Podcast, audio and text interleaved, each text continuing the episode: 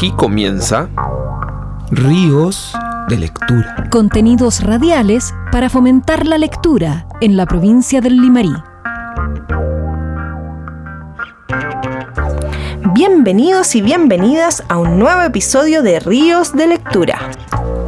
Las y los acompañaremos cada semana con microprogramas para contagiarnos y sumergirnos en el mundo de los libros y de la lectura en nuestra provincia. Hoy tendremos poesía, voces de niños, lectores de la provincia, historia y muchas cosas más. Se abre el telón. Teatro y libros.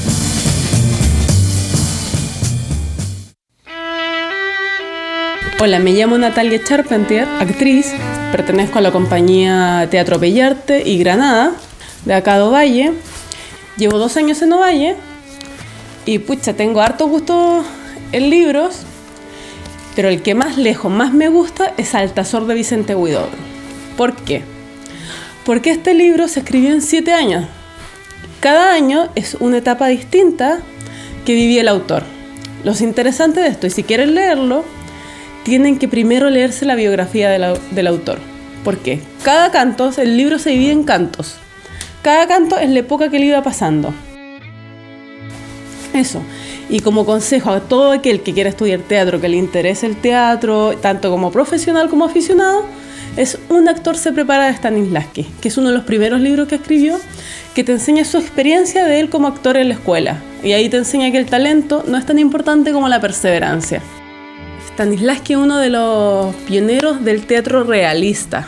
De hecho, fue el inventor de la cuarta pared. Supone cuando tú pasas al escenario, adelante, ante el público, hay una cuarta pared para que el actor no se ponga nervioso. Entonces tú haces imaginariamente esa cuarta pared y ves solo lo que pasa en tu entorno. Tiene técnicas súper reales de como ensayar frente al espejo y cosas así que mucho actor, después más adelante, muchos no les gusta, algunos sí, para todo, para empezar, es Stanislavski como el pionero de la enseñanza teatral. Teatro y libros.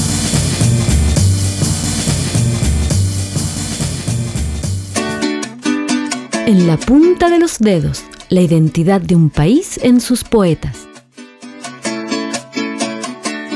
Andrés Bello, conocido por su rol como jurista en la forja de la institucionalidad nacional y por su aporte a la educación y la cultura, fue también poeta y dio un fuerte impulso al movimiento literario de 1842. Venezolano, nacido en Caracas en 1781, se autoexilió en Chile luego de frustrado el proceso independentista de su país. Fue profesor en el Instituto Nacional, redactor de El Araucano y se desempeñó como rector de la naciente Universidad de Chile desde 1843 hasta su muerte. Además, Andrés Bello fue el principal redactor del Código Civil, que se promulgó en 1855 y que continúa vigente en nuestro sistema jurídico. Aquí te presentamos una de sus facetas menos conocidas, a través de un fragmento de su poema Duendes. No bulle la selva, el campo no alienta, las luces postreras despiden apenas destellos que tiemblan. La choza plebeya que horcones sustentan, la alcoba que arrean cristales y sedas, al sueño se entregan, ya es todo tinieblas, o oh noche serena, o oh vida suspensa, la muerte remedas. Qué ruido sordo nace, los cipreses colosales cabecean en el valle y en menuda nieve caen deshojados azahares. Es el soplo de los Andes atizando los volcanes, es la tierra que en sus bases de granito da balances. No es la tierra, no es el aire, son los duendes que ya salen. Por allá vienen que bataola, ora se apiñan en densa tropa que yende rápida la parda atmósfera y ahora se esparcen como las hojas ante la ráfaga devastadora. Si chillan estos, aquellos rosnan, si trotan unos, otros galopan de la cascada sobre las ondas. Cuál se columpia, cuál cabriola y un duende enano de copa en copa va dando brincos y no las dobla. Fantasmas acaso la vista figura como hinchadas olas que en roca desnudas estrellan sonantes y luego reculan con ronco murmullo y otra vez insultan al risco lanzando bramadora espuma. Y así van y vienen y silban y zumban y gritan que aturden, el cielo se nubla, el aire se llena de sombras que asustan, el viento retiñe, los montes retumban. A casa me recojo, echemos el cerrojo, que triste y amarilla arde mi lamparilla. Oh Virgen del Carmelo, aleja, aleja el vuelo de estos desoladores ángeles enemigos, que no talen mis flores ni atizonen mis trigos. Ahuyenta, madre, ahuyenta la chusma turbulenta, y te pondré en la falda olorosa guirnalda de rosa, nardo y lirio, y haré que tu sagrario alumbre un blanco cirio por todo un octavario. Convertido en el más chileno de los extranjeros, rodeado de una numerosa familia y del respeto y reconocimiento de la República, Andrés Bello murió el 15 de octubre de 1865 en su casa de calle Catedral en Santiago. El poema Duendes, completo, y más creaciones de Andrés Bello, podrás encontrarlo en el libro Poesías, obras completas de don Andrés Bello, descargable en formato electrónico en el portal literario de la Universidad de Chile. En la punta de los dedos, la identidad de un país en sus poetas. ¿Y a los niños y niñas les gusta leer? Vamos a escuchar a los más pequeñitos de la casa. ¡Libro, libro, libro! Libro por mí y por todos mis compañeros.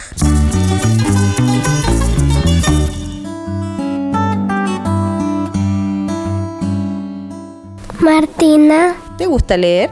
No. ¿Pero te gustan los libros? Sí. ¿Te gusta que te los lean? Sí. Y cuéntame sobre ese libro tan lindo que tienes en tus manos. ¿Cómo se llama? El tucán y el arco iris. Es un tucán negro que quiere encontrar sus colores.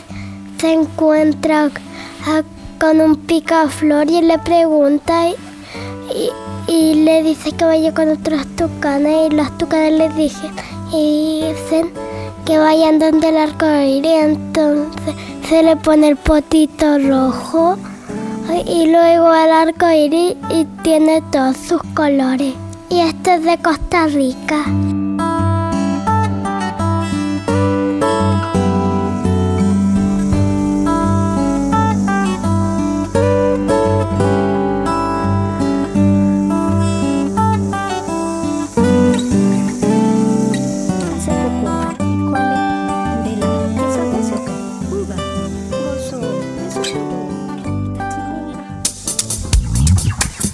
Pepito Pelayo. Que es 99 tic y un tac. Un 100 pies con una pata de palo. Quedan las vacas negras. Café con leche.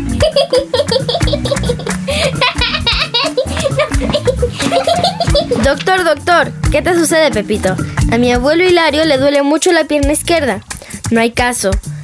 Es la edad, hijo mío. Pero si la otra pierna no le duele y tiene la misma edad. Rin, rin, rin, rin. ¿Aló? ¿Aló con el dentista? No, soy abogado. Es igual porque mi problema es con la muela del juicio. Libro, libro, libro, libro, libro, libro, libro por mí y por todos mis compañeros. Estamos presentando Ríos de lectura. Contenidos radiales para fomentar la lectura en la provincia del Limarí. Lecturas y punto. Bibliotecas, lectoras y lectores de la provincia.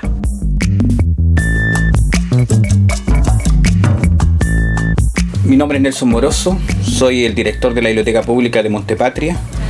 Eh, tengo muchos años trabajando acá en la biblioteca. Me gusta el servicio bibliotecario porque uno puede ofrecer información y apoyar a las personas en su desarrollo integral como persona. Como director de la Biblioteca Pública de Montepatria, quiero invitarlos a visitar nuestra biblioteca pública, la cual cuenta con una excelente colección. Por lo tanto, contiene información de todas las áreas del saber. Por lo tanto, los invitamos a visitar nuestra biblioteca y a disfrutar del placer de leer. En lo personal, recomiendo el libro El cuaderno de Nash porque me gustó mucho, me hizo emocionar, lloré, con, a pesar de que soy hombre, pude llorar con el libro y lo invito a conocer esa historia porque realmente es, mm, es para conmoverse. Más testimonios y recomendaciones de libros en www.riosdelectura.cl.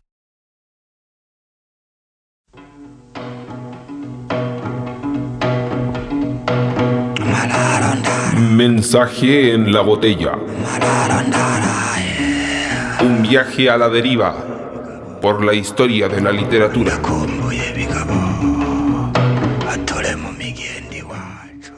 Para hablar del nacimiento de la escritura, debemos remontarnos a lejanos tiempos, en lejanos lugares. La historia de la escritura es un cuento largo y complejo. Muchas culturas han aportado a lo que hoy conocemos como lenguaje escrito. El hombre de la era paleolítica era rudimentario, habitaba en cuevas, subsistía mediante la caza y la pesca y decoraba sus viviendas con pinturas que reflejaban su modo de vida y sus costumbres. De esta época se ha descubierto la existencia de signos primitivos que se asemejan mucho a lo que hoy llamamos escritura.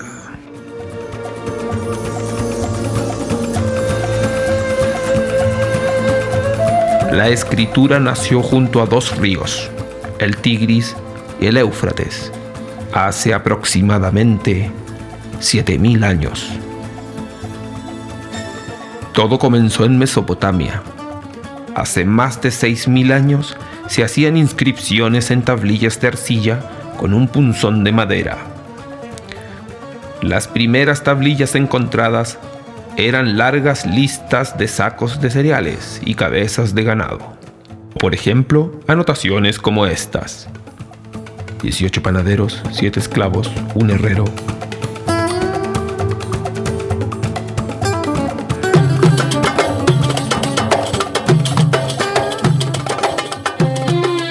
Junto a otro gran río, el río Nilo, pensaban que la escritura era un regalo de los dioses.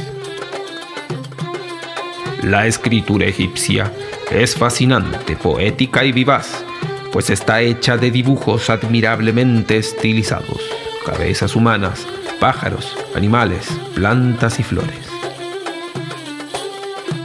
La escritura egipcia pasó de ser tallada en gruesas láminas de piedra a ser escrita en delgados papiros adornados con las más finas tintas de colores.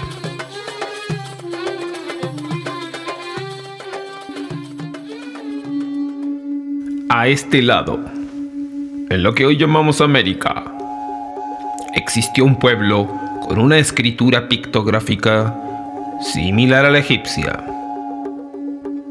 La escritura de los jeroglíficos maya se distingue de las otras culturas de la Mesoamérica precolombina por las características y complejidad de las ilustraciones y por la gran cantidad de signos que utilizaban nombres propios, lugares, fechas exactas, datos matemáticos, de medicina, de arte, acontecimientos históricos, leyes. Los libros sagrados y las grandes estelas de piedras maya fueron destruidas en su gran mayoría con la llegada de los españoles. Mensaje en la botella. Fragmentos escritos de historias lejanas.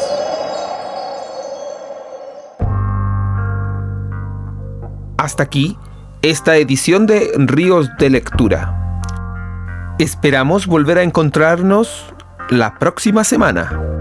Si quieres volver a escucharnos o compartir estos contenidos, nos puedes descargar en www.riosdelectura.cl para que dispongas gratuita y libremente de esta creación que contagia el amor a los libros y la literatura.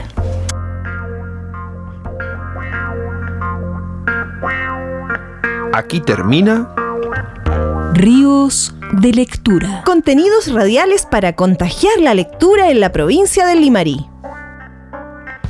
Ríos de Lectura es un programa financiado por el Fondo del Libro y la Lectura 2018